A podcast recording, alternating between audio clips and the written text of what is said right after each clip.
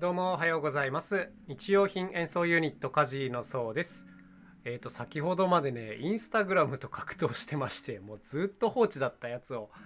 まあちょっと頑張ってやってみるかと思って着手したんですけどもインスタの投稿って大変すぎないですか？あの僕がやろうと思ったのはとりあえず楽器の写真と動画を合わせて出そうとしてま海外向けのこう文章とかハッシュタグをつけて出そうとしたんですけどなんかねまずこの動画をいくつかつけようとすると普通にアプリが落ちるんですよ。うん、まあ重すぎるっていうことなんだと思うんですけどまあだからまあ動画を1個にしとくかと思ってこうつけてでその後ハッシュタグをまああらかじめね結構用意してあったんですけどうんまあこれ打つのも時間がかかるし、まあ、文章ももちろん時間がかかるしねでようやく投稿できてはあっていう感じでした。あとあの ストーリーズとかも全くやったことがなかったんでこれからちょっと頑張りますねみたいなのを書こうと思ったんですけどなんかどこにどの機能があるのか全然わかんないんでもう全部手探りでいろいろ試しながらあのクソダサいストーリーズを出してみたというそんなんで朝から格闘しておりました。はい、えー、今日のトークなんですけどもニコラス・ブラスという方のご紹介をしてみようかなと思います。まあまずね知ってる方いないと思うんですけどもこの方ね創作楽器というか手作り楽器界隈の中ではね、まあ、とってもこうキーパーソンなんですね。であのどんな方かっていうとねもうひげもじゃのおじさんなんですけどあのニコラス、まあ、NICOLA にブラス BRAS で、まあ、調べで出てくるんですけども、まあ、YouTube とかそれこそインスタとかでこう自分の作った楽器とかを発表していたりします。あとはそうですね Facebook とかでもこう創作楽器系のグループを結構運営していたりします。はい、いくつかあるんですけども結構このニコラスさんがやってるやつもあったりというので、まあ、僕自身あの名前自体は前から知ってたんですけども、まあ、恥ずかしながらこのニコラスさんが作る楽器って以前のものはねそんなに魅力的じゃなかったんですよ。なんかこう工業製品を組み合わせたような楽器が多くて何て言うんですかねこう前衛的アート的な楽器が多くてなんかうんちょっと分かりにくいかなみたいなこんな上から目線なことを思っていたんですけども最近久しぶりにねこのニコラスさんの YouTube とかを覗いてみたらあのめっちゃ面白くなってました。で特にねこう作る楽器の数がねものすごい多いんですよ。何十種類作ってらっしゃってしかもあのすごくユニークなものが多いので、まあ、僕個人的にはすごくおすすめですね、まあ、ライバルでもあるなと個人的には思っているんですけども、はい、それこそね先ほどあのインスタでいろいろやってたらあの彼から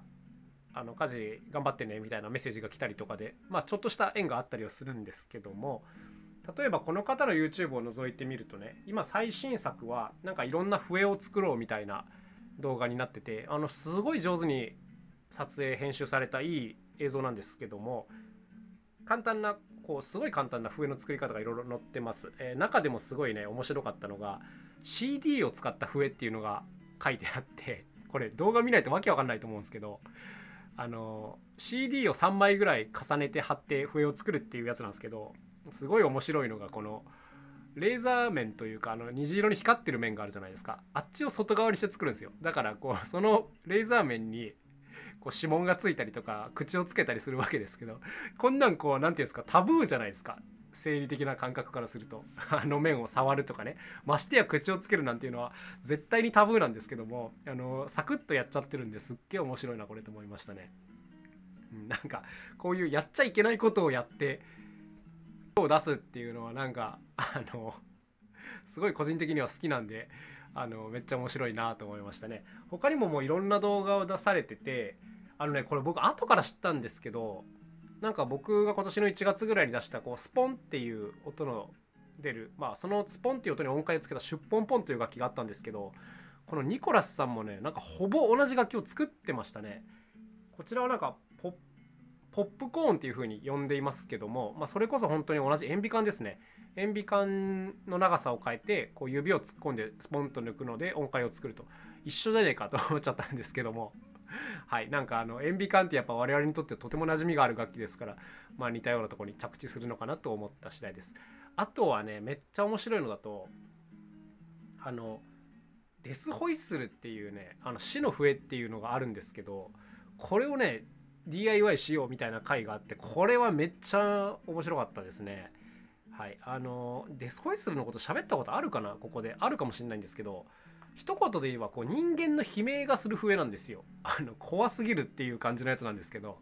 まあ、こういったものがこう民族楽器として存在はしていて一応ね探せば買うこともできるんですがまあ使いどころがないですよね。あの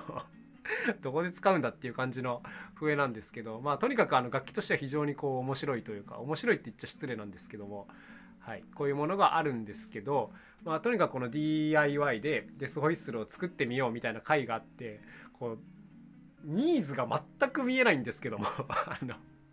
僕みたいな人間はいいですよ。おーと思って見たんですけどもこう全く一般向けではないのを出してるところにすごい共感を覚えますね。しかしなんとこの動画が39万再生してるというすごいあの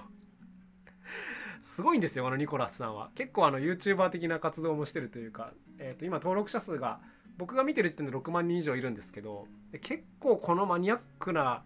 分野でねこれだけの登録者がいるっていうのはすごいことだと思います。カジのチャンネルなんか今6000人ぐらいですからね。全然足元にも及んでないんですけども、まあ、とにかくこの創作楽器っていう意味では